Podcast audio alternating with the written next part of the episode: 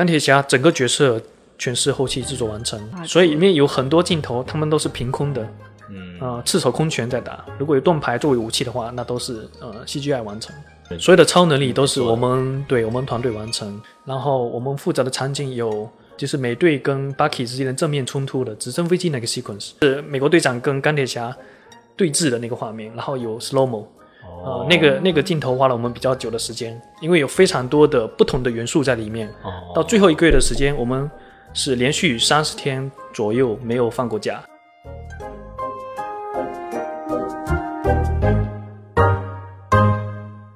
大家好，欢迎收听本期的学霸学渣，闯美国，我是本期的代班主持佳佳。我是这次的代班学渣李平。嗯，李平，你知道现在最火的电影是什么吗？诶，是前段时间刚上映的《美队三》吗？对呀，我是漫威超级英雄电影的大粉丝，《美国队长三》的宣传片我看了不下十几遍。电影上映之后，我早早就冲进了电影院看了个过瘾。嗯，今天更让我欣喜若狂、心潮澎湃的是，我们今天的嘉宾是《美国队长三》还有钢铁侠背后的缔造者林童。林童给大家打个招呼吧。嗨，大家好，呃，Andy 和 Carrie，你们好，欢迎你们来我家。呃，各位学渣学霸闯美国的听众朋友们，大家好，我是林童。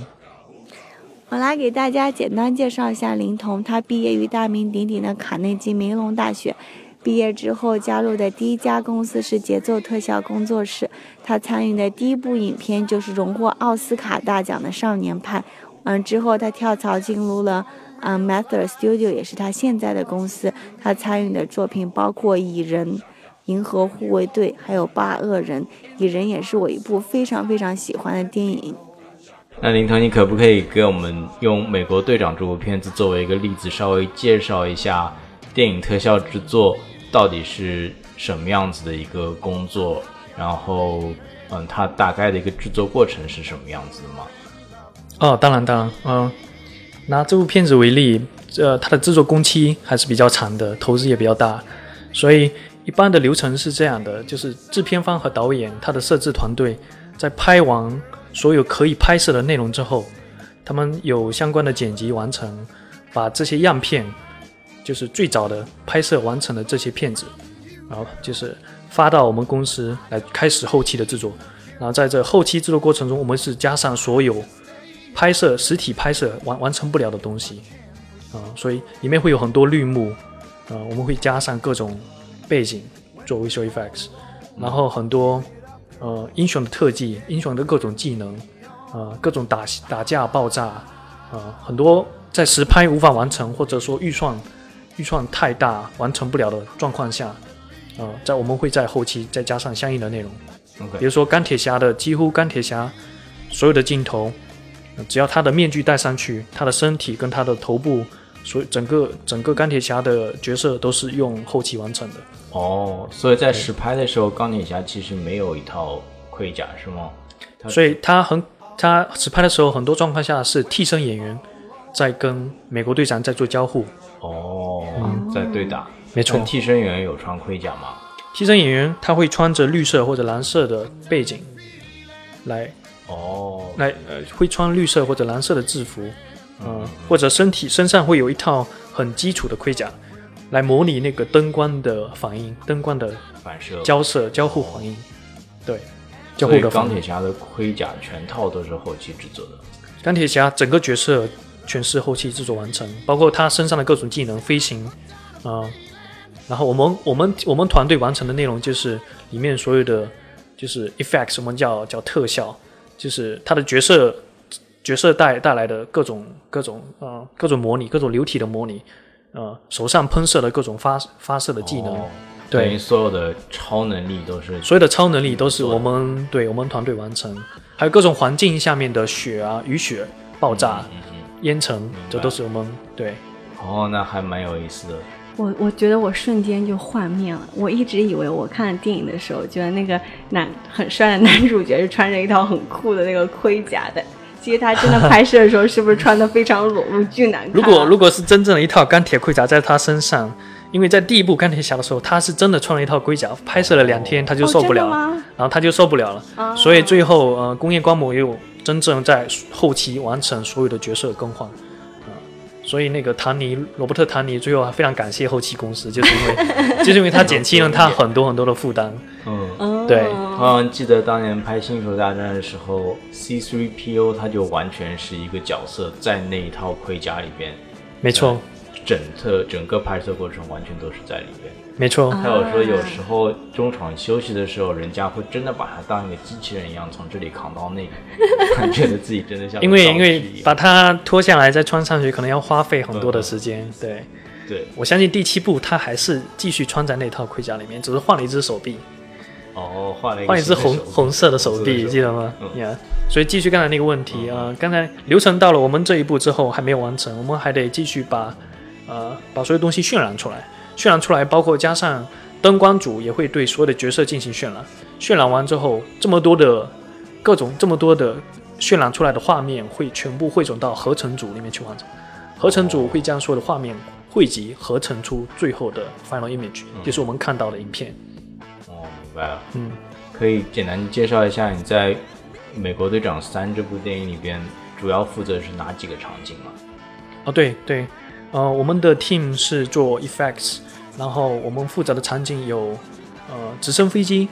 嗯，就是美队跟 Bucky 之间的正面冲突的直升飞机那个 sequence，对，坠落到水面，哇呃哦，坠落到水面那一段也是你们做对对哎，水面跟水下也是我们哦团队完成。那个直升飞机是真的直升，是假的直升飞机坠入水面吗？呃，那个全部都是戏剧完成，都是后期，啊，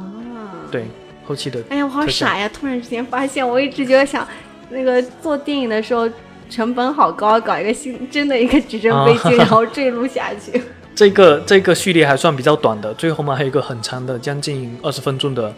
最后的决战的一个序列，是在那个军事基地下面完成。呃，这个这部对对对分这部分我们主要负责钢铁侠身上的所有技能跟很多爆炸。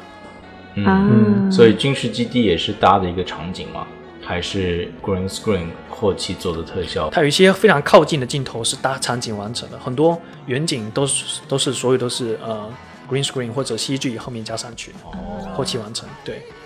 所以他们完全没有去一个冰天雪地的地方来拍，没有，都是摄影棚内拍摄拍摄部分场景，然后我们呃百分之八十都是后期加上去的，对，哦可以这么理解。。哦，原来是这样。那你做这部电影的时候，你觉得作为一个 FX lead 做的最有挑战的一个特效是什么呢？最有挑战的其中一个特效，可能是一个呃 slow motion，就是非常非常 iconic、非常有标志性的一个一个，可能在很多的呃广告里面也那个美队、嗯美队上的广告里面也见到这个画面，就是美国队长跟钢铁侠对峙的那个画面，然后有 slow mo。哦呃，那个那个镜头花了我们比较久的时间，因为有非常多的不同的元素在里面。啊、不只有美国呃美国队长他他的盾牌上面的特效，还有嗯呃美队发出的各种激光炮，嗯，然后激光炮还对还跟环境钢铁侠发出的激光炮啊，对对对，钢铁侠发出来的各种激光炮，还跟环境有所交互，然后、哦然后还打到比如说呃基地的穹顶，嗯基地的顶部跟地面，还有各种 RBD，就是 Ridge Body，呃，钢体的钢体的钢体的呃爆破之类的，所以里面有有就这个镜头这组序列里面有很多不同的特效方面的元素，所以我们要将各种元素拼接起来，然后要达到呃就是创意方就是导演方面要满意，所以就很多东西要要要要要很周全的去考虑跟平衡。呃，就这一组镜头，我们花了比较久的时间。可能是比较久，是指一个星期，还是说一个月，还是几哦天？这个我们可能有两两个多月的时间最后完成，就是从开始到结束。当然不是每天都在做这一个东西，嗯，而是呃经常会回来继续碰这个东西，直到完成。哦，然后那个画面可能是只有几秒钟，是吗？这个画面有十秒钟左右，哦，你们要花两个多月的时间去做，就是断断续续，哦断断续续从开始到完成。整个项目很多镜头都是从开始到完成，我们持续了半年时间。比如说我们公司有花了大半年时间在做这个一整个项目。是不是所有超级英雄的武器上面，美队的盾牌是最简单的一个？它就是一个真实的盾牌啊？它也是太多特效。这个这个很好，这个你们你们可能会觉得很奇怪，它也是特效也，是特效吗？对的因为它为什么不拿个飞出去真的盾牌再飞回来哦，飞来飞去是吗是要特效。对，那些都是特效完成，包括他手上真正拿的那个也是特效。然后美队 Bucky 跟钢铁侠他们三个人在打的过程中丢来丢去的那个，也全部都是特特技完成、特效完成。哦，那最后一个画面，美队拿着盾牌砸 Iron Man 的那个能量核心的时候，也是特效完成，因为为因为不拿一个哎真的盾牌对啊去砸？这不简单吗？因为有很多。有那亮灯，因为因为道具组也没有做出一个非常非常漂亮、非常好看的一个一个盾牌，我们最后用那个做交互，然后跟它的呃全部戏剧完成有这样有这样的一个好处，就是它如果是全戏剧的话，在在灯光里面的效效果是非常好的，有非常交互的影响。你可以控制它的灯光、反射、颜色，所有的东西。对，跟环境还有，毕毕竟钢铁侠那个角色也是全戏剧，除了他的头部，嗯，因为最后他的盔甲掉，呃，盔甲盔甲破掉之后，嗯你能看见他的头部，所以除了头部以外，整个镜头全是戏剧，全是呃特效完成。所以这些超级英雄在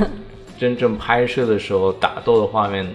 应该是很搞笑的吧？就是你们收到的原始的素材，是可能美国队长拿了一块泡沫塑料在砸一个穿了蓝色衣服的 Iron Man 钢铁侠，对，所以这过程中也是很多，从从开始清除很多呃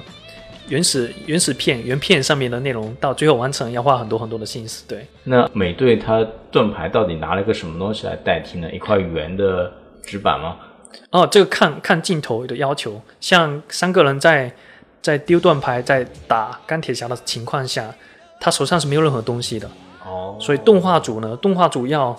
要凭借他原片中手的动作来加上去，凭空加上去那个、那个盾牌，哇，对，来来让他感觉动作非常流畅，来让他觉得非常自然、流畅和平衡。哦，原来是这样子。哇塞，对我觉得这样难度好高哎，动画。所以里面有很多镜头，他们都是凭空的，嗯，呃，赤手空拳在打。如果有盾牌作为武器的话，那都是呃 CGI 完成。嗯我发现真的是隔行如隔山的，我觉得瞬间长了不少知识。哎，林彤，你刚刚讲到，就是你们嗯公司的话，好像在这部《美队三》上面工作有长达半年的时间，是吗？对的，没错。那是有多少人就是在做这个项目呢？哦，我们公司在洛杉矶这边有三四十个人参与到这部片子，从去年九月份开始，一直完成到今年四月份，所以有六个多月的时间啊，在做这个片子。就我好奇，就是你们 三四十个人是怎么样分工的，还是就是是就是有不一样的部门，还是不一样的哦，这个对，这个是肯定的，因为嗯、各种部部门的分配呢，它有 production team 就制作制作组、制作协调组，嗯。嗯、制作协调组接下来有各个部门，从从 camera 开始就有 tracking 呀 integration 部门，啊、然后这之后有 animation，嗯、嗯有动画制作的部门，animation 之后有我们特效组 FX OK FX，然后还有 lighting 加上去，灯光灯光组对灯光灯光的部门。从灯光之后呢，FS lighting 之后就有 compositing，最后 compositing 是将所有的内容对从从 lighting 那边获取的元素跟我们这边获取的元素全部拼接起来，全部合成到最后的样片，最后的成片。啊是这样子。那你们特效组是一共有多少人呢？我们特效组呢，我们这次我们一共有五个人，哦，然后你是里面的一个一负责人，对不对？我相当于是对在在这个小小组里面带头，呃，嗯我们下面有来自不同国家的成员。请问，就是你在这个行业做了多久了？呃，我从呃大学从研究生毕业之后就开始从事这个行业，所以有二零一一年到现在有六年时间了，有五六年时间。对，嗯那你们做美队这部电影的时候，有没有说特别辛苦，要经常加班什么的？哦，这个就说戳到我们的痛点了。哦，所以我们从去年九月份开始，呃，然后一月份左右我们就进入最后项目最后冲刺阶段，从那会儿开始就会非常频繁的加班，哦，到最后一个月的时间，我们是连续三十天左右没有放过假。哇，对，就周六周日都要加班，都要。加班。对，最后一个一个月我们就是比较辛苦的，几乎每个团队都、都经历过这个比较辛苦的阶段吧。嗯，嗯我们都是每天会有十二个小时，甚至长的时候有十四个小时。对，那公司是不是包你们的饮食，所以你们不用出去吃饭？啊，对对，因为经常的是啊，在在那个吃饭的时间，大家都是简单吃顿饭，外面会有 cater 进来，啊然后我们团队一起吃顿饭，吃完饭继续讨论开会，讨论接下来的方向跟跟制作时间啊，各各种内容。对，那你想到你们那个特效组有来自不同国家的人吗？作为负责人的话，就是你觉得在工作上你是怎么跟他们沟通的啊，或者有什么有趣的事情吗？就大家会不会因为不同的背景啊，有不同的做事风格啊？呃，没错，呃，这也是比较考验一个 team lead 的一个 FX lead 的一个比较重要的一个素质吧。啊、因为毕竟下面有不同的成员，大家的背景，呃，技术背景或者艺术背景也是不太一样的，所以你要综合每个人的能力，给他不同的任务，呃，和期待和和不同的期望值，最后完成度怎么样？呃，没错，你还要帮他们会解决问题。如果他们有任何遇到任何问题，你还有很好的解决问题的能力。tech technical problem solving。我觉得你就是，我也觉得非常的厉害。作为一个中国人，能够在一部这么重要的、这么就是非常有名的美国队长三里面做 FX lead，就是我觉得你是怎么能够做到今天这个地步的呢？可以跟我们，分享一下吗？特别是你最近做了《美国队长三》这部电影，是不是 Marvel 这些 superhero 就是你非常喜欢的一个角色？是不是可以在这部电影上工作，是你一个 dream job 上面的一个 dream project 这样子？呃，可以算是其中之一，因为这部电影你可以碰到很多不同的角色跟跟他的呃超能力上面，你你可以你可以碰到不同的东西，你可以尝试做很多不同的元素啊、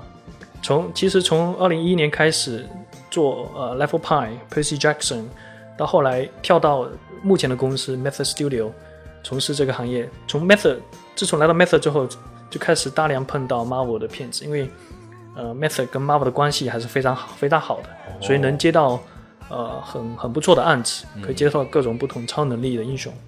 呃，小时候也喜欢这种超能力的片子，那现在开始也做的多了，所以感觉呃也还好啊。我想你天天看着那个钢铁侠穿那么奇怪的衣服，可能也就还好。对，我在想你会不会每天回家睡之前会想到，哇，我今天在为钢铁侠做他的盔甲，是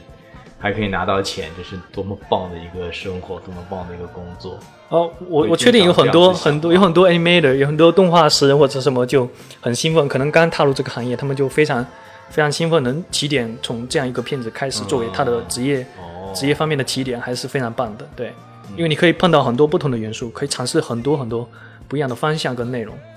嗯嗯。就是在在在艺术创造方面，你可以有比较大的发挥的空间。嗯嗯。嗯，所以就慢慢的积累经验，呃，而且我而且我跟大家相处的非常好，呃，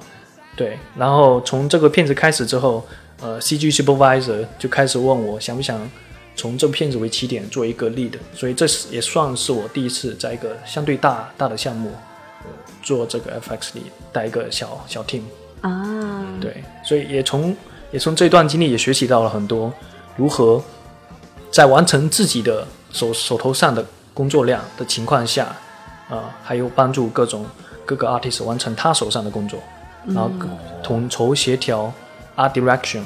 跟呃 time schedule，所以就是做完自己的工作，统筹统筹呃下面各个 artist 的工作，再跟上面的戏剧 production 做好衔接，这样这样才慢慢慢慢推推进这个项目去完成。嗯，嗯，所以像一个三明治，你夹在中间，但也要做自己的东西，啊、所以手头上的工作量是比较大的。对的，你就要管理好自己的工作，还要确保其他人的工作能够顺时没错没错，所以所带来的所带来的压力也是比较大。有有一阵时间，有一段时间，我回家之后躺在床上，在想的东西还是今天的完成度跟明天的计划，所以这还是有点苦的。啊、那是不是你们在做这些特效的时候，不需要从嗯 programming，不需要从编程开始，只是有一个工具已经做好的工具去调那些数据就可以了？嗯，这个这个要展开说了，因为我们项目组有很多都是有 programming 背景的，对对，所以嗯，包括我自己，我的背景也是 computer science，在之前学习的方向，所以我们整个项目组几乎有百分之六七十的人都是非常专业、非常 technical 的背景，嗯，所以我们有一个我们有一个软软软件软件叫胡迪尼，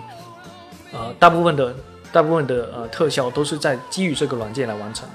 的，啊、这个是 node based node based，所以是节点为基础的，所以里面要你要掌握很多数学跟 programming scripting 相相关的知识，才能促使你当一个很好的 TD 或者 artist。哦，对的。不只是一个工具，你可以去现有的工具你可以去用，有的时候你还要自己编程来来开发一些新的对。新新的专门针对一些呃特定的特效的工具。对，所以这这个就有很大的，对我们来说就有很大的发挥的空间。嗯，所以这也是很多人，很多喜欢数学、很多喜欢物理、很多喜欢编程的朋友们想要进入这个行业的原因，因为因为毕竟这个相对于其他的部门，我们有更大的发挥的余地跟空间，嗯可以相当于我们在创造很多平时拍摄不了的东西。嗯，对，刚刚提到了那个你第一家嗯做的公司是 Rhythm and Hills 嘛，然后我之前做了一些研究，就发现就很伤心的发现他在那个拿到奥斯卡，因为他做的那部《少年派》拿到奥斯卡奖之前的一周，不得已宣告破产。对，这个是这个行业之前这几年面临的一个很很很不好的现状。因为当时，请问你那时候是在那家公司吗？没错，我当时刚从国内过完春节回到公司，公司然后接到消息，接到公司就是破产的消息，但我们还在完成 Percy Jackson 的制作，所以我当时继续留在公司，继续留了三个月，哦，就完成了一个新的项目。嗯，对，但是破产保护之后有有呃有拿到 Fox 呃跟那个 Universal 的注资，好像对，嗯，所以我们得以延续一个新的项目。就我其实不是就是很不是很明白，因为像 Rhythm Hills，他这家公司就做过很多很多有名的作品，而且好像有过获过两次奥斯卡奖。啊、就是对，包括少年派我们拿过三次，对，呃，然后人家就会说，只要有一个奥斯卡奥斯卡奖，基本上你就是高枕无忧，这辈子都不用愁了。就是我就看到这个消息，我就觉得非常的震惊，就觉得你可不可以就分享一下当时这个行业到底是发生了什么情况？哦，申请破产是一个财务方面不得已做出的选择吧。当时，嗯，呃，因为这种这种积累下来的问题，积累的越久，然后最后爆发出来也是能量比较大的。其实不只是我们公司，之前在之前也有数字王国，像 Digital Domain 也经历了这一系列的过程，最后也是被重组收，也是被破产申请破产保护，然后被收购。嗯，呃呃，加拿大或者英国，它政府有提供的 tax subsidies。tax rebate 啊，就是在税务方面有很多优惠政策，所以这会吸引，这会吸引，甚至这会这会吸引很多制片公司将将它的后期的项目全部运到呃，比如说加拿大温哥华，比如说伦敦，英国英国伦敦，嗯然后印度之类去拿到这种 tax rebate，而这种 rebate 很经常的时候是非常高的，百分之三十以上都有。哦，这样这样高的 rebate，对，所以制片方就想要把这一部分花销削减到最低为止，把所有的工作税到这几个地方，嗯。嗯，然后拿到这百分之三十或者更高的这种这种 tax rebate，嗯，所以呃，这个就是洛杉矶在这一方面少了很多竞争力。啊，就这对洛杉矶本地的这些嗯特效制作公司是有很大的压力的，是有很大的压力因为他们不会来请和洛杉矶这边的公司合作，因为没有 tax 这这也方面这也的促使很多公司在温哥华跟伦敦开开了分公司，但是效果效果怎么样就因看公司而异了。啊、你们公司也有，我知道 Master Studios 也有在各个地方有各种各样的 office，对不对？没。错，没错。那回到刚才那个问题，像那个 r i v e n Hughes 之前破产的另外一个比较大的原因就是，呃，之前因为公司后期公司跟电影制片方所签署的合约都是那种呃 fix fix budget fix 呃 fix bid，OK，我们叫 fix bid，就是呃竞标都是都是定下来，跟项目费用一个固定的项目费用，固定的项目费用。然后如果像经很经常的状况下，制片方在最后期的时候有做很多的变动，比如说延期的话，嗯，那我们就要保留我们所雇佣的那些那些工作人员，继续，比如说延期三个月，我们就继续支付这三个月的工资。但它本身不会增加这些额外的费用给到制作公司。就是因为这些呃 fixed bit 促使我们的呃 margin 越来越低，嗯，就是我们的利润利利润润越来越来越低，然后低过一个点，你们就要倒闭了。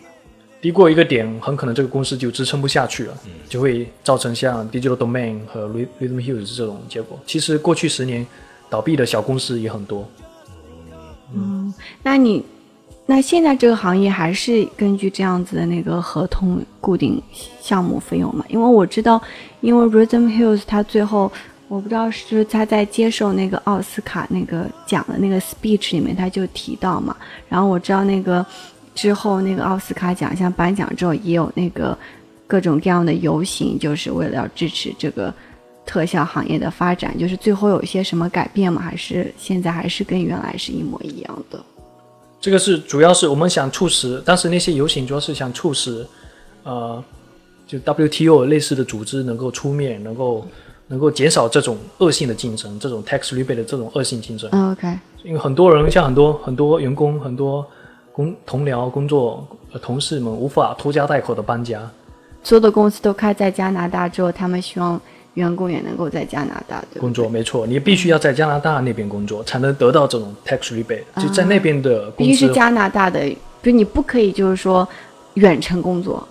就是我可以在啊洛杉矶做，然后我做好之后交到加拿大公司去，不可以。这个就没有那种可操作性，啊他要花费在加拿大那边的开销。啊，对，所以很多很多人无法拖家带口，这也造成了很多人离开这个行业，甚至从事新的行业。哦，那非常的可惜，因为我那时候看到消息，好像二百五十四个人就是不得不累被被裁员嘛，就是因为这个对对对 Hills 对对，我也是其中被 lay off lay off 的一员，但是我在我在最后阶段就是跳到我目前的这个新的公司。哦对，那当时的时候，因为你当时在这个情况在公司里面，公司里面的员工啊，大家到底是一个什么态度？大家是觉得对这个行业没有希望呢，还是觉得呃，大家的态度有的还是比较悲观的，所以很多人转换行业。嗯像像我还是比较坚持的，因为想尝试做各各更多的，更想尝试更多不同的案子，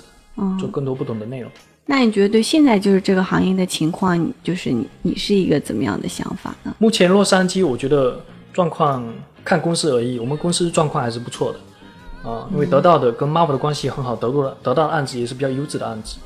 啊、能够能够产生很多新的内容。所以固定是不是优质的案子的话，也就意味着那个项目的费用相对会比较高一点，所以说公司的利润会对好，相对这个也是因好一点客户而。已。像迪士尼就相对在这种商业运作的过程中，相对会很成熟，它的一套一套 bidding bidding 呃 strategy bidding package 是啊像迪士尼在这方面的预算就会相对高很多。啊，美国队长三的预算总体预算应该是两亿五美金，啊，两亿五美金。对，那分到所有的 effects，你会觉得是差不多是多少啊？这个 effect 的后期预算就不知道了。啊，反正总共一般是每个镜头可能是呃两万到五万美金不等。每一个镜头一秒钟的镜头。呃，镜头每个镜头有有、的一秒钟，有的十秒钟，这也有看看状况。哦，是按按照镜头来算的。对，跟跟难度镜头相关的难度，但一般平均下来，一般一个镜头是像这种级别的片子，一般是两万到五万美金。哦，明白了。我现在就发现国内的电影行业现在一片火红嘛。我们最近之前看那个《美人鱼》，不是票房都超过过二十四亿了吗？就是而且里面也是有一些特效的，不知道你有没有注意到？就哦，是、我有关注这个片子，对。你有没有就是也你有没有关注就中国的那个特效行业的发展？哦，我相信那部片子的主体部分啊是韩国的团队完成的，有些呃水方面的制作还是挺用心的，效果也是还可以。呃，你们公司有和就是在中国那边的电影的公司合作吗？就帮忙中国的电影做一些特效？呃，目前还没有这样的案子，啊、但我觉得中国市场电影市场现在慢慢越来越成熟，呃，预算也越来越大，像呃呃张艺谋导演的目前在做的《长城》，啊、那个科幻片子，现在现在就是在新加坡工业光魔那边的公司在做后期的处理，我相信那个出来电影出来完成度应该是相对比较高的，嗯。那你有想过将来，嗯，就是回国发展，还是你觉得就在这边的发展会更好？目前还是我们还是很还是在学习的阶段，所以嗯、呃还是在慢慢积攒经验。未来未来在某个时间段还是有可能会回回中国从事相关的行业，或者说呃开办一个小工作室之类的。啊嗯，就是我我记得我以前的时候，像刚出来有一部那个《世界末日》嘛，我当然就觉得那时候的那个特效就已经觉得非常震撼。我现在觉得这个特效是觉得这种无所不能，就是不能让特效做出来，就觉得你觉得特效将来的未来会是怎么样子的？哦，这个行业的未来，最近我们大家都都在讨论这个问题，因为它的逼真程度可能已经已经到顶了吧？我你可能就觉得想做什么都可以做什么，我就觉得对我就大家普遍认为，现在目前就采取的技术已经是已经是你能想象得到的东西几乎都能完成了，所以接下来我们在讨论它是怎样突破这一个、突破这一个维度，突破这一个呃这个极限，对，怎样突破这个极限，那可能就要跟新的硬件平台相结合。所以大家在最近在讨论的很火的虚拟现实，对对对，现在虚拟现实，或者增强现实 VR and AR，、啊。所以大家都在讨论怎样在这个平台上面做出影视相关的后期的东西。就你觉得，我觉得就技术上面已经是基基本上不存在什么特别大的障碍，对吗？是一种更在追求一种不同的形式。对，就艺术和逼真性上面来说，我觉得我们已经到了一个一个极致的一个非常巅峰，目前所所处的时代已经到一个非常分辨不出的一个境地。没错，就已经到了一个非常极致对啊的一个，状况我就觉得那直升飞机就跟真的一模一样了。那那作为一个在电影特效行业工作了六七年的一个学长，你对学弟学妹有什么建议吗？如果他们想要从事这个行业的话，他们应该有哪一样的、怎么样的特质？然后需要前期准备一些什么东西？哦，对于学弟学妹，一般从事这个行业很多是学呃学学学计算机技术的，或者学艺术方面的。如果学艺术方面，他们可能更专注更专注呃像像像建模和贴图方面的方方向，这也是可以进入这个行业。还有一个。呃，还有一个就是以技术背景的话，那就要有很好的数学和物理知识，物理知识为背景。然后，如果你会懂得计算机编程和 scripting，也是很很有很大的帮助。在就单对特效我们这个行业来说，专对专门做特效来说，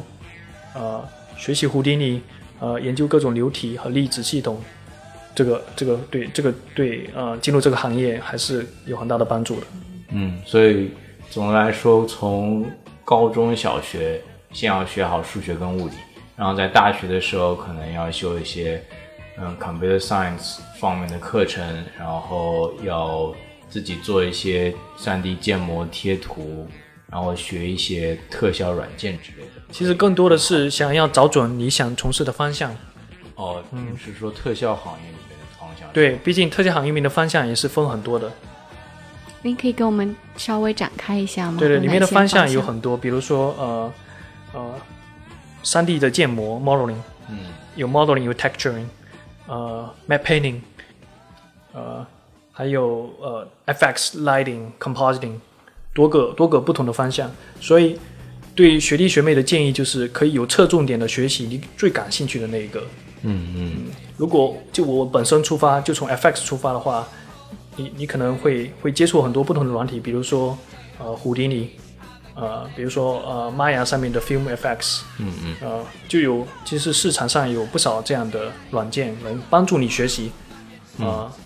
尝试做出一些你感兴趣的一些特效的镜头。哦，然后可以用这些特效镜头去申请工作，找到第一份这个行业的实习或者 entry level 的工作机会，是吗？甚至可以申请 Side Effects 的实习，可以帮助你学习很多胡迪尼相关的知识跟应用，呃，然后做出自己的呃 demo reel 作品集，然后以这个作品集去去去竞聘、去应聘各个公司的 job opening 的工作，然后慢慢进入，慢慢开始学习，积累更多这种 3D 方面的经验跟啊、呃知识，然后可以可以获得一些更好的案子跟经验。嗯，OK，明白了。你想了解一个真实的美国职场吗？你想聆听在美华人打拼的心路历程吗？你想洞悉来自行业最前沿的资讯和视角吗？科技、金融、创业、娱乐，来自美国各行各业的职场话题，我们帮你一网打尽。如果你对我们的节目感兴趣，想要了解更多幕后的故事，或者与嘉宾交流互动，请关注我们的微信公众号“学霸学渣闯美国”，或者微信搜索 “xbxzusa”。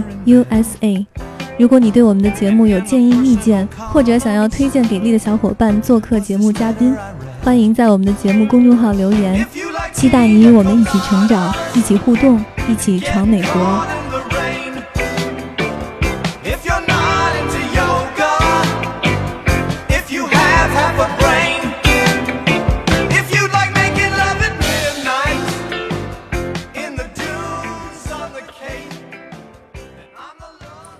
那林彤是什么，就是让你对这个行业充满兴趣，然后最后决定加入这个行业的？是你小时候的梦想吗？哦，这个就要从小时候看的电影说起了。小时候我记得是九十年代末期吧，可能是九八九九年，哦就那会儿有香港一部很有名很有名的动作片，啊武武打动作片，也是漫画改编的，是是叫《风云雄霸天下》。哦，对，哦，雄霸天下，我有看过。我相信很多很多男孩子都都看过，好像是郭富城跟郑伊健。对，那是第一次主演的国内做的一部特效做的非常棒的哦，我片子我记得我记得是拿过香港金像奖的最佳特效奖的。嗯这片子对，好像是刘伟强刘伟强导演的。哦，啊、所以就那部片子就给我留下超级非常深刻的印象啊、尤其是我记得很多有一个剑圣有一个 sequence 是黄秋生主演的那个剑圣，剑圣他他出场之后就有各种身上身上带着各种技能呵呵，呃，很漫画很漫画风格的那种，然后将地将插在地上许许多许多的剑，用用他的能力把它相当于凌空飞起来，来攻击对方。我当时对那一组印象非常深刻，我就觉得这个好像很有趣诶，所以就那会儿就给我留下了很深刻的印象，就让我促使去去去想多了解这个行业到底是怎么样的。对，然后就是更多的呢，更多其实还是有，接下来就是我开始上高中之后呢，就开始记得有一次有个晚上我看看奥斯卡颁奖典礼的录播，嗯嗯，我就看到了《魔戒三》的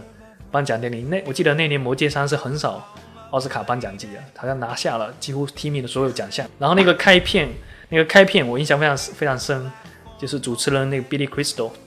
他出场，所以也是自带身上各种自带各种无缝链接的特效，我印象非常好。所以那会儿我就呃促使这个我去我去了解这个行业也更多更深入了，呃，甚至也知道维塔工作室就是从事就是做呃《魔戒》三部曲的后面背、背后的特效公司。对，所以那会儿就慢慢开始慢慢积累这方面的好奇，嗯所以促使你，促使我，促使我上大学期间就就学习更往这方面去靠。嗯也有也有一个想法，从大学就开始萌发一个想法，可能毕业之后，就我我会我会尝试来美国学习相关的，嗯嗯，对相关的这个专业，然后积累更多的专业知识，能能够引导我进入这一个行业，开始做自己想要做的工作，所以算是一个从可能十岁左右，九八年那会儿我十岁，哇，从小的梦想，从小的呃然后梦想然后二零零二年那会儿，估计《魔戒三》出来，那会儿我有十四岁。嗯，对，所以从十岁、十四岁，高中毕业、大学毕业，这样一步一个脚印，相当于是慢慢慢慢，也是有意无意的往这个方向去慢慢积累，然后最后能够从事这个行业，也算是比较幸运。你大学学的是哪一个专业呢？是 computer science 吗？因为大学大家都是基础教育嘛，所以我们我们哦，对我学的是呃计算机科学，哦，对 computer science 呀。那你在美国的话是娱乐技术专业对吧但？是卡内基。像呃电影特效方面吗？呃，我记得我们我们在同同时入选，我当时也是 programming 背景，嗯所以也是做游戏或者交互方面的呃编程方面的工作。嗯嗯，在在那个业余期间，我主要是会关注特效行业跟特效公司的招聘。我当时呃申请了特效公司是 Rhythm Hughes，他当时有有个 job opening for 呃 Fluid，就做流体方面的东西。我我平时看这个东西比较多，所以我就当时申请了这一个方向，然后比较幸运的也进入这个方向的 Junior Junior Training Program。相当于从那会儿开始，对。哎，我好奇，像你们就是这种 effects 的那个 interview process 是怎么样子的？它是需要做很多很多那种，比如说他会给你一个题目，然后你要写一些东西给他看嘛？是怎么样一个这个面试呢？Effects interview 更多的是关注你做过的东西跟你的经验，你可以展示你的 portfolio。啊，所以他一般不会现场出题。一般是你你他针对你的 demo 来问相关的问题，你是怎样完成的？嗯就是每个人每个 artist 他几乎都会都会尝试做出自己一个 demo 剪辑，嗯做出一个 portfolio，right？demo reel，所以大家会通过这个 show reel 或者 demo reel 来问相关的问题，比如说啊，我看到你做的这一段两秒钟，尽管只有两秒钟、三秒钟，但做的特别棒，嗯你嗯可以跟我解释一下你在怎样完成这一个这个镜头啊里面的特效过程的。啊，那请问你当时那个面试的时候，你的 demo 是展示了个什么？我当时展示的是一个鼠标，是非常交互的一个水水面，鼠标划过水面，所以产生了各种波浪。啊，所以这也是他们正在寻寻找的要做流体的，因为你后来做要少做水年派，对，要做水的物理模拟，所以我在少年派里面几乎产生的几乎做的东西都是水的动态跟物理模拟。啊，对，那你水的动态就是那个 demo 是在学校里面有人教你这样做呢，还是你自己要相当于？是业余时间，我是业余时间，啊对自学吗业余时？间自己花了一点时间做出各种对做做出这种流体的东西。就是我我因为我是门外妞嘛，我就再问一问，就是像这种做流体这种东西，是有本书可以教你直接这样子做呢，还是你要通过自己的知识，然后通过学东西，自己要 create 一个新的东西来做嘛？应该说是各种结合吧。一个 software 可以，呃，depends on what kind of software，right？So，所以从胡迪尼入手的话，你可以从这个很基础的呃 software package，你可能就能就能生成一个很棒的一个一个效果。嗯嗯，当然，你如果有有流体背景的知识的话，可以帮助你很多，就物理相关的知识就可以帮助你很多。对。Ain't no river wide enough, baby. If you need me, call me. 嗯，今天非常感谢林腾和我们分享了跟电影特效制作有关的各种方方面面的知识和有趣的故事，我们觉我觉得受益匪浅。虽然是我悲伤的发现，原来我特别爱的英雄们原来都是靠特效做出来的，但是我也觉得对这个行业嗯非常的感兴趣，而且我们也聊了很多这个行业将来的发展。如果大家有任何问题的话，可以关注我们的公众号，我们可以把你的问题传达给我们的林彤，我们他会帮助你们解决哦。嗯，那这一次就是我们的学霸学渣闯美国，谢谢大家，谢谢大家收听，谢谢林彤。Oh baby, now